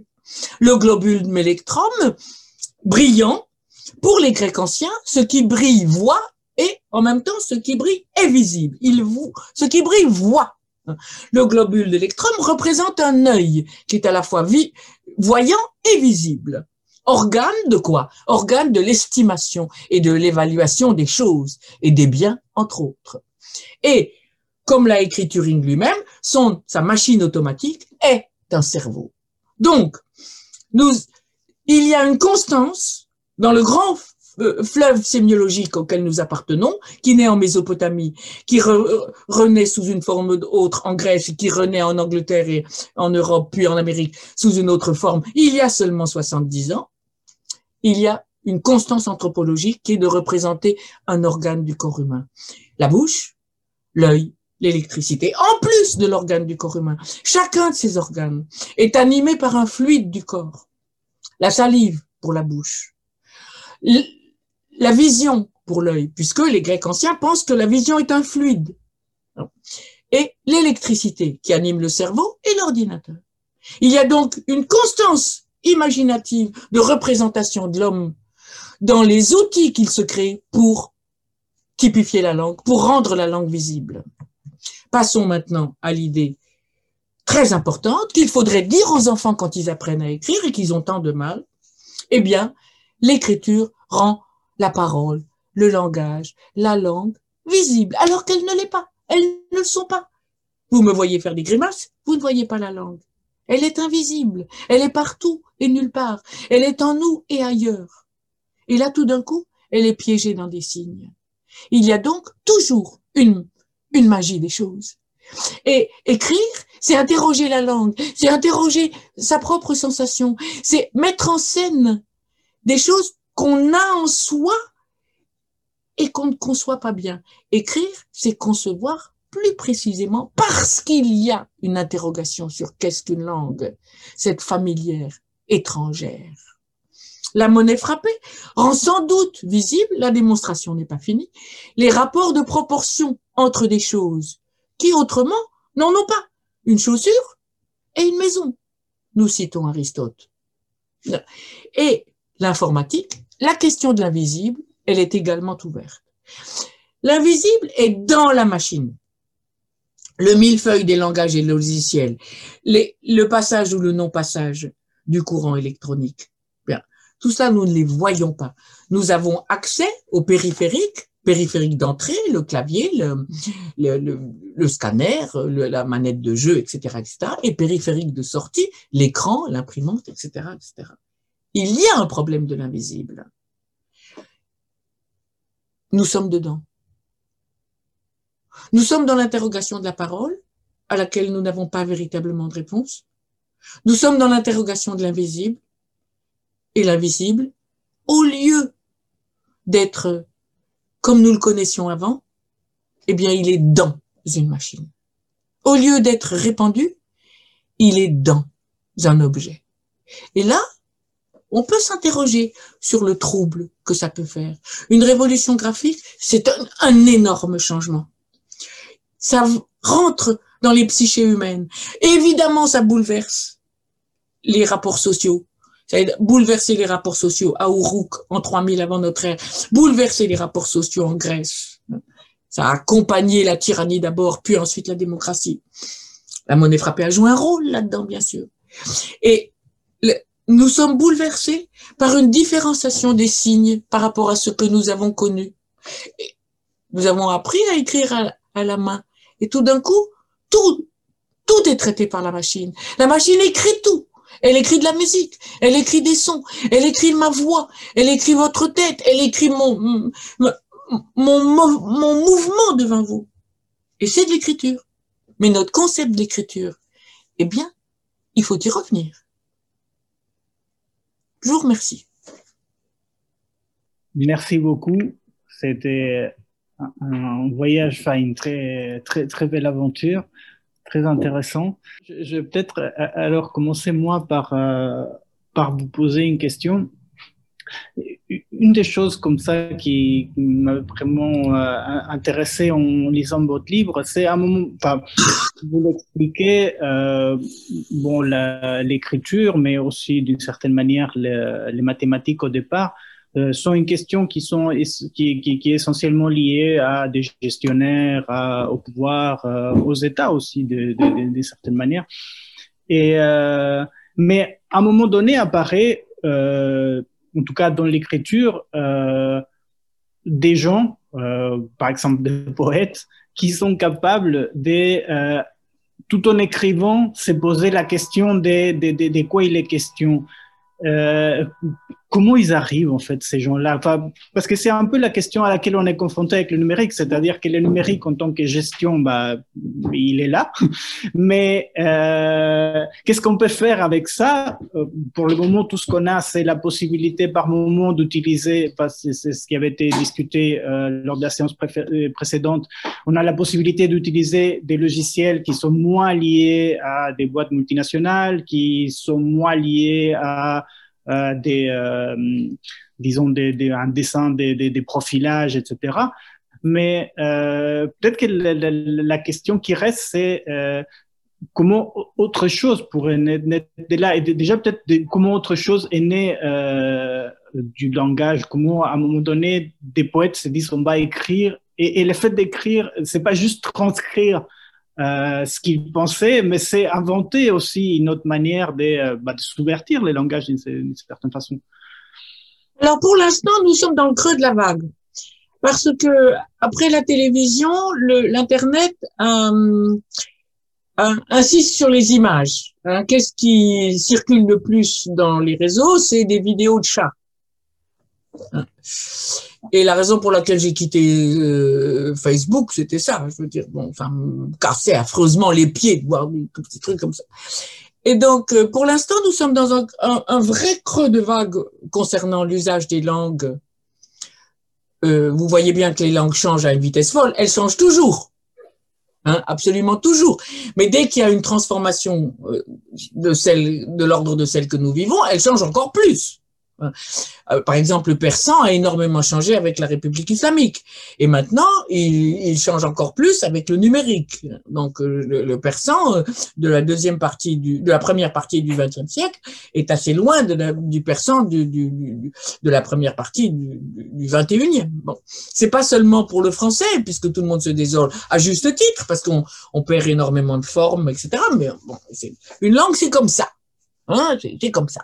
Ça. Change tout le temps écoutez, peut-être que vous avez fait l'expérience extraordinaire, je la fais très souvent, ça m'amuse beaucoup, d'écouter des, émissions de radio des années 50, 60, bref, quand j'étais jeune, je suis né en 46 eh bien, la façon dont ces messieurs parlent, il n'y a que des hommes, dont ces messieurs parlent, je me dis, mais je comprends mes 68, qu'est-ce qu'ils étaient casse-pieds? Je veux dire, bon, mais franchement, quoi, c'est rigide, c'est pas drôle. alors, peut-être que maintenant, on donne trop dans le drôle et trop dans les astuces, c'est vrai, c'est un côté un peu vulgaire. Mais il y a une sorte de légèreté, il y a de la légèreté dans la langue, il y a du sérieux, il y a de la légèreté. Tout l'art est de faire passer l'un et l'autre. Pour l'instant, nous sommes dans le creux de la vague. Parce que l'image règne l'image règne. Et l'image, elle est plus émotive et en plus, nous avons une philosophie de l'émotion, laissez aller vos émotions, vos émotions, vos émotions, vos émotions, qui me casse horriblement les pieds également et euh, bon, qui ne donne pas des intellectuels, ma foi. Hein?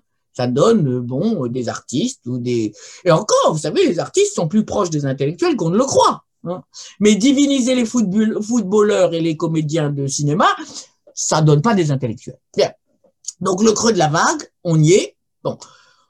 Comment on se console? Ben, On se console en lisant des choses un peu à bon niveau, en écoutant des gens qui parlent une belle langue, que ce soit en français ou en autre langue. Hein. c'est pareil en allemand, c'est pareil en, russe, bon, etc. Mais et puis, euh, il, faut savoir qu'on ne connaît pas l'avenir, c'est pas nouveau. Hein, parce que nous ne le connaissons pas, nous ne savons pas ce qui va se passer. Pour l'instant, les, transformations sont plutôt de l'ordre de l'image avec un art de vidéo, etc., plus qu'un art de la langue. Je vous laisse à vos interrogations. Les poètes, il y en a. Il y a des tas de revues de poésie euh, virtuelles, des revues virtuelles qui ne sont pas en papier. Je ne sais pas s'il y a des gens qui les lisent. Bon, mais la, poésie est un peu en, sort, en français du moins en panne, elle n'est pas partout. Hein. visiblement dans le monde anglo-saxon, il y en a plus que chez nous. Il y en a chez nous, c'est pas ça. Mais quel est l'appétit du public qui adore les images et les vidéos de chat pour la poésie? Bon, hein, poser la question, c'est y répondre. Désolé. Hein. Alors, je n'ai aucun talent de Ménie Grégoire et autres Madame Soleil. Alors, vraiment, euh, ce qui me plaît dans l'avenir, c'est qu'il est inconnu.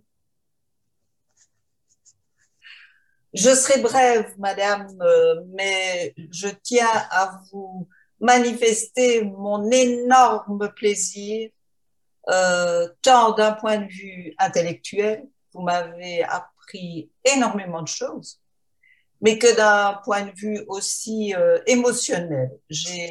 Et donc, soyez en tout cas de mon point de vue, complètement rassuré euh, concernant votre manière de communiquer, votre langue, qu'elle soit verbale, qu'elle soit euh, visuelle, avec vos gestes, etc. Donc le langage non verbal. Donc euh, moi j'étais, et je termine avec ça, je m'étais, j'avais vu, je crois que c'était à la Banque de Bruxelles euh, où ils font une exposition. J'avais perçu que l'écriture, ce qu'on en connaissait euh, au niveau de l'origine, c'était euh, la manière, les chiffres, mais on en savait euh, énormément. Enfin, en tout cas, ce qu'on nous en disait était très pauvre, et vous m'avez ouvert tout un univers euh, absolument fabuleux. Eh ben, je vous remercie beaucoup, madame. Ça me touche grandement parce que ça, correspond absolument à ce que je pense. Il m'est arrivé une aventure. Hein? Quand j'essayais de déchiffrer les lamites, une langue d'Iran, une écriture du, deuxième millénaire principalement, euh, il est arrivé un ordinateur sur mon bureau. Je me suis dit, alors. Et après, eh bien, j'ai tiré les fils. Ça m'a pris 20 ans. Et euh, avec, euh, en étant tout le temps illégitime, si vous voulez, parce que je, suis toujours euh, transdisciplinaire, à droite, à gauche. Je l'ai payé très cher dans le CNRS français, hein, et où on est plutôt dans le genre, euh, bon, il faut rester dans sa discipline et au garde à vous. Et euh, bon, c'est, il m'est arrivé quelque chose. Vous comprenez? C'était pas prévu. Il m'est arrivé une, la recherche est une aventure et elle m'est arrivée. Ce qui fait que je suis dans une atmosphère de reconnaissance incroyable. Il est arrivé ça. Ça aurait pu arriver à quelqu'un d'autre. Voilà, donc euh, je, je, suis joyeuse parce qu'il m'est arrivé quelque chose de joyeux. C'est vrai. Je sais très bien où, où, où, ce que j'ai où ce que j'ai fait est raté. Je sais très bien qu'il faut recommencer, qu'il faut refaire. Hein. Et puis Dieu merci, parce que sinon on s'ennuierait. Et euh, bon, ben, voilà, on a essayé et il m'est arrivé quelque chose d'incroyable, vraiment incroyable. Je travaillais sur des textes, moi, puis bon, voilà, j'avais une curiosité à droite et à gauche, et voilà. Donc, c'est comme un cadeau que j'ai vécu. C'est quelque chose comme ça. C'était beaucoup, beaucoup, beaucoup, beaucoup de travail. Mais c'était un cadeau.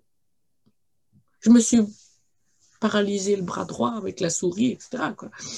C'était dur, mais merveilleux. Vraiment. Alors, c'est ça que je vous transmets sans doute. C'est cette impression de liberté que j'ai eue, quoi, de, de on n'a pas vu des tas de choses, n'est-ce pas Pour répondre encore à Monsieur Guillermo, parce que si on prend par exemple le récit de la Genèse, si on prend par exemple le récit de la création de l'homme euh, en Mésopotamie, si on prend le, le récit de la création de la femme en Grèce ancienne, eh bien, on voit que l'écriture se glisse dans le, dans le mythe. Le mythe est plus ancien. Il ne pense la langue, le langage, les, humains qu'en termes de parole, de langue. Et là, tout d'un coup, les signes matérialise comment on va définir l'homme. C'est un être qui écrit, c'est un être qui travaille, c'est un être qui s'écrit, c'est l'homme, mais, mais c'est pas la femme. C'est un, etc. Donc, il y a une influence, un impact énorme de l'invention des signes d'écriture dans les mythes d'anthropogonie, dans les mythes de création de l'homme. Et ceci continue d'exister. Il y a une mythologie du numérique elle est d'ailleurs mise en place par Turing lui-même. Et elle continue par la suite. Donc, nous ne sommes pas en dehors du mythe complètement. Nous nous sommes beaucoup en dehors du mythe. Nous ne sommes plus des sociétés qui fonctionnent sur le mythe. Mais il y a cette création hein, qui met en scène dans des narrations. Et ces narrations sur nous-mêmes, sur ce que nous sommes, sur ce qu'est la société, elles sont en partie, pas totalement bien sûr, créé et imprimé, comment dire, euh, condensé par les signes, par les signes d'écriture. Pourquoi? C'est parce que l'écriture, elle capte la langue, les langues que nous parlons, qui sont les, les familières folaches dont nous avons follement besoin. Or, qui sait ce que c'est qu'une langue? Je vais vous dire, personne. Il n'y a pas de définition d'une langue. Qu'est-ce que c'est qu'une langue? Vous pouvez dire ça sert à communiquer. Il y a de tas d'autres choses qui servent à communiquer. Ça sert à nommer. D'accord, mais ça suffit pas, etc., etc. etc. Il n'y a pas de grammaire totale d'une langue, une, une, grammaire rationnelle dans le genre celle de Chomsky, etc. Ça n'existe pas. les langues sont là, elles sont en nous, elles sont avec nous, elles sont parmi nous, et en même temps, quelque chose est toujours étrange. Cet organisme clos en expansion.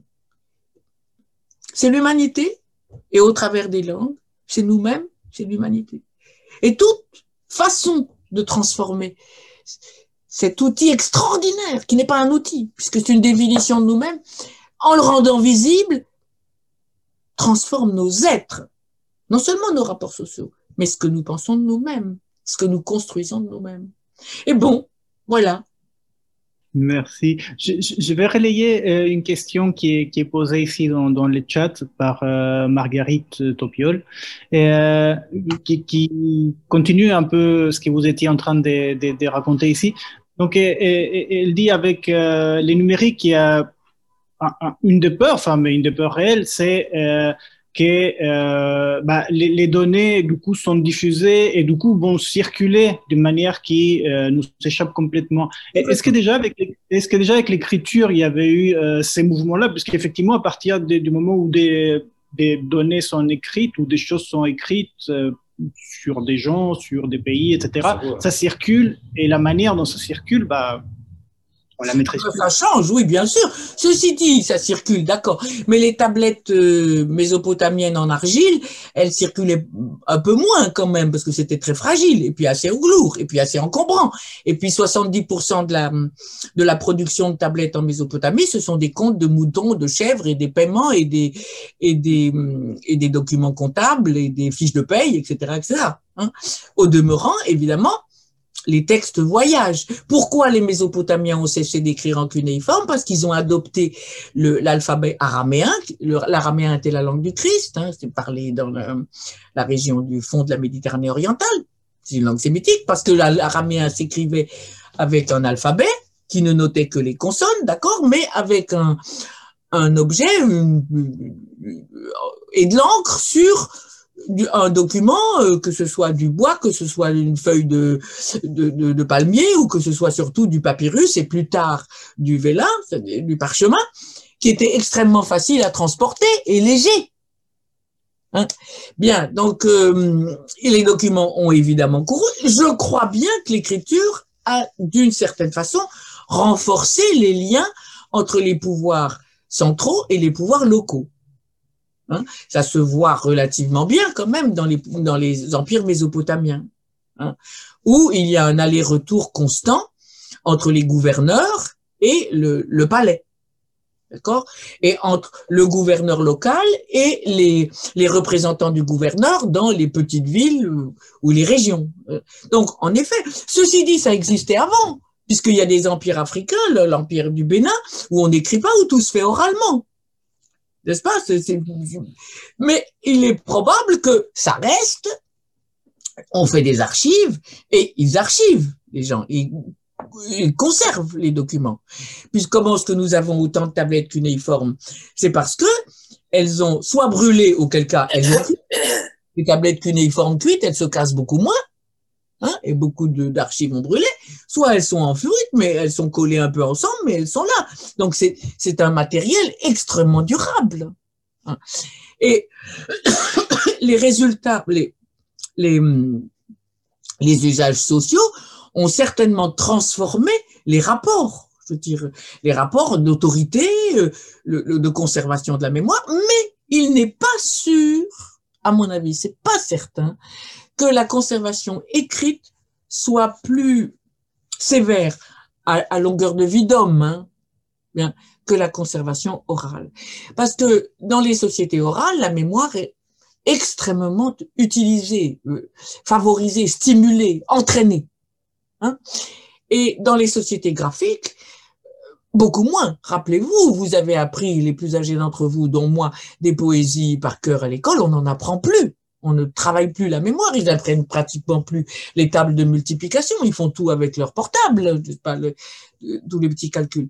Donc, il y a une supériorité réelle des sociétés sans écriture dans l'usage de la mémoire. Donc, on a tendance à dire que ça change les rapports et, que ça, un rapport de surveillance s'installe, oui, mais enfin, les rapports de surveillance sont bien connus dans les sociétés orales aussi.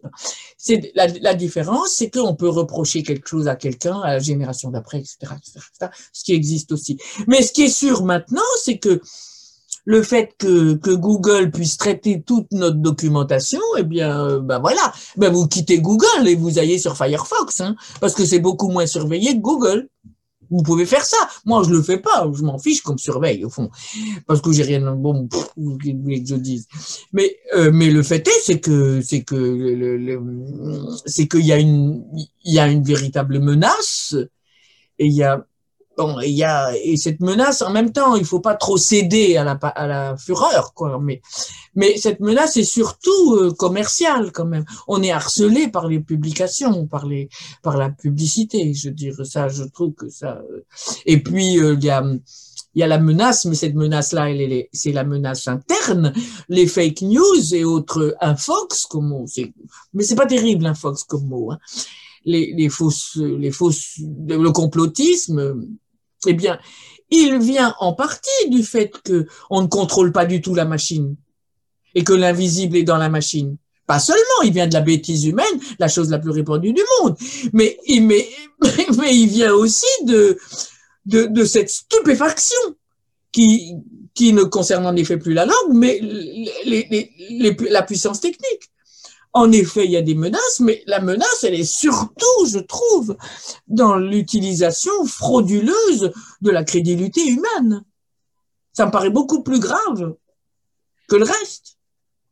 Parce que les, les, il y a de la croyance dans l'esprit humain, il y en a toujours.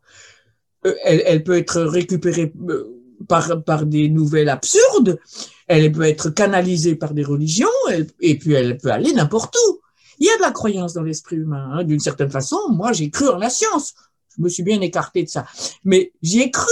Et c'est vrai que ça avait pris une, pour se dédier 20 ans à, à, une œuvre qui finit par un bouquin de 400, 500 pages. Il faut y croire quand même. Il y a une espèce, il y a une force de la croyance derrière. Et, euh, il y a toujours de la croyance. Faut pas imaginer que même même les les, les laïcs les plus convaincus en France, ils ont une, croyance, entre autres dans la laïcité. Et donc euh, c'est plutôt ça qui me paraît extrêmement dangereux, c'est qu'on c'est qu'on puisse vous influencer de façon majeure et comme en même temps développer la passion des images et la le déploiement symbolique et moral des émotions, eh bien, l'émotion plus les images plus les infox, ça donne des trucs euh, un peu sinistres. Voilà. Mais en même temps, on est toujours dans la possibilité de lutter quand même. Hein, on peut dire, bon, vérifiez vos sources. si vous aimez l'Internet, allez chercher d'autres opinions, etc., etc., etc. Mais c'est vrai que c'est un travail. C'est du temps. Et puis, c'est le, où est le moteur critique Le mot critique n'est pas tout à fait suffisant. Où est le doute? Le problème, c'est le doute. C'est le doute. Le doute, eh ben, c'est une émotion. La critique est une construction sur le doute. Le doute est une émotion. Écoutez les radios, ils vous parleront des émotions, mais jamais du doute. Il y a une question de Frédéric Gouffot. Bonjour madame, je vous remercie beaucoup pour votre exposé. je me suis écarté des débats euh, de, la société actuelle en fait euh, et je voudrais revenir sur votre exposé que j'ai trouvé très clair. Et j'ai juste une, euh, mais qui a été très vite quand même. Ah oui. Ce, ce week-end, j'ai visité avec ma fille le musée d'art et d'histoire à Bruxelles et on voyait des balances pour peser la monnaie. Et donc, vous, vous parliez dans, les monnaies des sceaux qui apposaient la valeur de la monnaie. Et je me demande comment on peut articuler ça avec l'usage des balances. Voilà, juste une question très pointue. Oui, oui. En Grèce ancienne, ils ont continué à peser. À peser Oui, oui. Et puis au, au Moyen Âge, on pesait aussi. Parce que, pourquoi? C'est parce que les pouvoirs locaux, ils trichaient. Ils mettaient moins de poids. OK. Hein? Donc, euh, depuis toujours. La, la, monnaie frappée vaut plus que son poids en métal. Ok, d'accord. D'accord? Donc, les, les, les gens qui avaient surtout confiance dans le métal d'argent et dans le métal euh, doré, ben, il y avait beaucoup moins d'or que d'argent, ils pesaient les métaux. Ok, ok. Bien sûr, c'est parce que la valeur nominale est supérieure à la valeur métallique. Donc ça venait d'un manque de confiance. Donc la question, parce que je me disais, ça fait double emploi. Si on pèse et si on oui, met c'est faire deux fois la même opération. Qui inventent la monnaie frappée, c'est des intellos. Hein c'est des matheux et des techniciens. Donc, ce qui les branche, eux, c'est de créer, c'est de, de faire un outil, de penser cet outil. Les gens qui voient, qui voient débarquer cet outil, ils continuent à faire comme ils ont fait avant, c'est-à-dire peser les métaux quand les métaux étaient en lingots. Mmh. Ça dure très longtemps. Ça n'empêche que le travail intellectuel de la monnaie a existé, qu'il y a aussi que, que qu'il y a des réflexions sur la monnaie, qu'il y a une mythologie sur la monnaie, etc., etc., etc., et que ça s'inscrit dans l'histoire des mathématiques grecques et la, rythmogéométrie. Mais évidemment, les usages sociaux sont plus lents. Et au Moyen Âge, on repesait les monnaies parce que, et, ben, voilà, il y, avait moins de métal que ce qu'on attendait. Ok. D'accord. mais la fausse monnaie existe avec la monnaie. Hein, Donc il y a deux choses. Il y a le fait qu'il y a les usages sociaux qui étaient de peser la monnaie et que les usages intellectuels de le poinçonner, de le, comme vous l'avez expliqué, est une couche qui est venue en plus. Oui. Et il y a le fait qu'à certaines périodes, on, peut, on a pu avoir un manque de confiance par rapport à la monnaie. Comme vous savez, le moteur de la monnaie, c'est la confiance. Oui. Ceci dit, nous sommes dans la même situation d'une certaine façon, parce que euh, le, nous avons laissé le pouvoir aux informaticiens. Que diable? Il suffit de voir avec le Bitcoin. Ben oui, nous avons laissé le pouvoir aux informaticiens. C'est eux qui décident. Alors, le manque de confiance, c'est quelque chose de très ancien. C'est d'ailleurs pour ça que les pièces de monnaie avaient des rainures sur le pourtour. C'est parce que des gens grattaient pour récupérer euh, une partie de la monnaie quand ça avait une valeur euh, métallique réelle, or ou argent. Mais oh, il y a plein de méthodes, hein, il y en a plein d'autres. Mais on, rognait, quoi. Ça s'appelle rogner. Oui. Donc on a pesé, puisque le, la valeur nominale était supérieure à la valeur métallique des pièces. Alors il y a double emploi, mais maintenant, quel est le, le, le, poids réel de la pièce? La question se pose, évidemment. C'est pas parce qu'il y a un poinçon que le poids réel, c'est le poids réel. Euh, le tableau, le changeur, où on voit l'homme et sa femme qui pèsent les, monnaies. Il les pèse, oui. Alors c'est magnifique ce tableau. Ok, ça va, merci beaucoup, c'est très clair, merci. Juste une dernière question. Il y a une différence des, des, rythmes dans la diffusion de l'écriture, dans la diffusion des, euh, bah, des, des, signes mathématiques et dans le numérique. C'est-à-dire que la vitesse à laquelle ça s'est propagé n'a aucune commune mesure. Aucune. Aucune. Aucune. D'une certaine façon, la monnaie, c'est plus répandue que, que l'écriture. Et la monnaie a été un des moyens d'alphabétisation quelque part, puisqu'il y a des signes. Mm. Hein et que, si, si, ils sont obligés plus ou moins, enfin, obligés non, mais ils voient des signes. Hein et, et, en fait, ils savent grosso modo euh, que, que le type avec, euh, par exemple, le, la tête de loup, c'est Argos, et la lettre à côté, c'est A pour écrire Argos. Vous comprenez ce que je raconte? Le, le rébus fait mais la connexion entre le signe, la monnaie et la langue. Mm. Il y a des rébus tout le temps, avec Célinonte et Célinone, le, la plante, et euh, avec le A de Argos et la monnaie. Bon, il y a quelque chose que produit la monnaie que, que, que ne produisait pas avant, puisque l'existence de l'écriture, puisque tous les enfants n'allaient pas à l'école, Hein, c'est assez récent chez nous quand même. Hein. Et il est probable quand même, c'est une hypothèse, hein, je veux dire, j'ai pas, j'ai pas euh, creusé, c'est très difficile de creuser, mais la, la monnaie a, a, a, répandu des signes. Par exemple, la monnaie athénienne, la chouette d'Athènes, que vous avez, vous pouvez taper chouette d'Athènes et puis vous en aurez plein, elle s'est répandue dans tout le, dans, dans toute la Méditerranée, absolument partout. Oui, ah. parce que enfin, déjà entre la monnaie et l'écriture, la différence est énorme, mais les numériques, ils s'est diffusé à, à Beaucoup, oui, mais l'écriture, ça a été long, hein. la monnaie, ça a été plus rapide, et le numérique, c'est dix fois plus rapide. Il y a une croissance aussi de, de, de, de diffusion. Hein. Parce que l'écriture, il y a des zones, par exemple, euh, en, en, Iran, quand on, les, les rois Achéménides, Cyrus, entre autres, fait une inscription en cunéiforme, personne ne lit le cunéiforme. Les inscriptions de Darius, les premières, sont faites sur une falaise à 30 mètres de haut. Elles sont pas dédiées aux hommes, elles sont dédiées aux dieux. Enfin, et il a fallu un type qui était euh, euh, un syriologue et alpiniste. Hein il y en a eu, hein, Rawlinson. Mais il en fallait un. voilà, donc, euh, alors, tout existe pour finir. Hein. Voilà. Donc, c'était très peu diffusé. Très, très peu.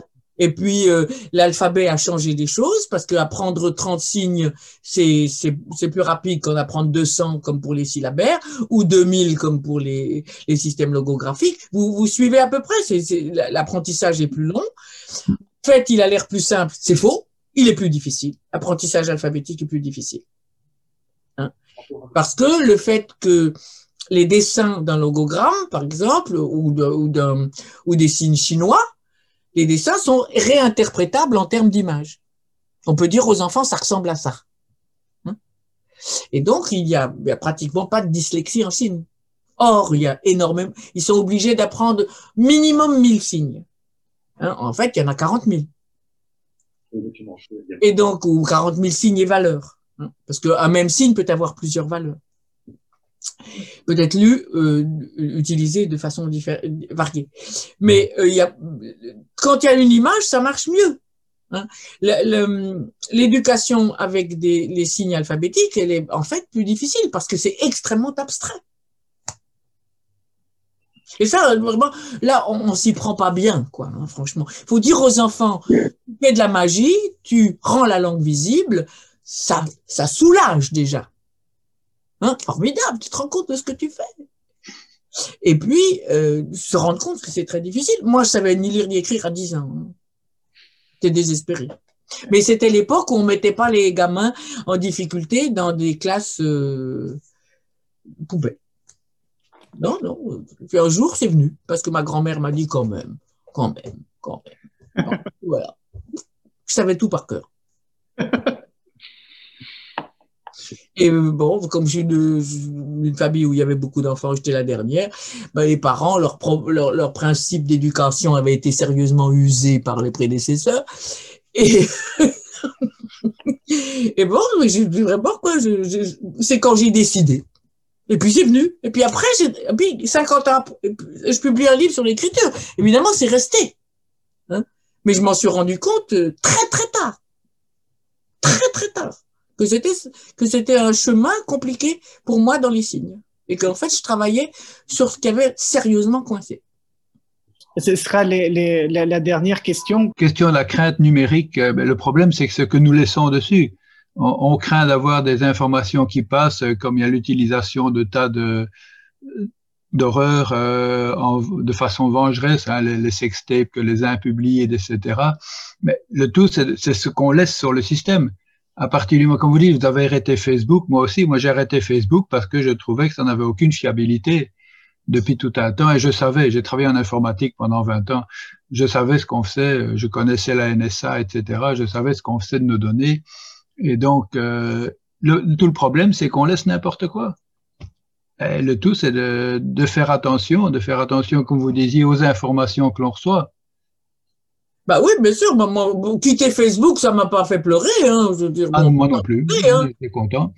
Pardon? c'est vrai j'en étais très content. moi aussi.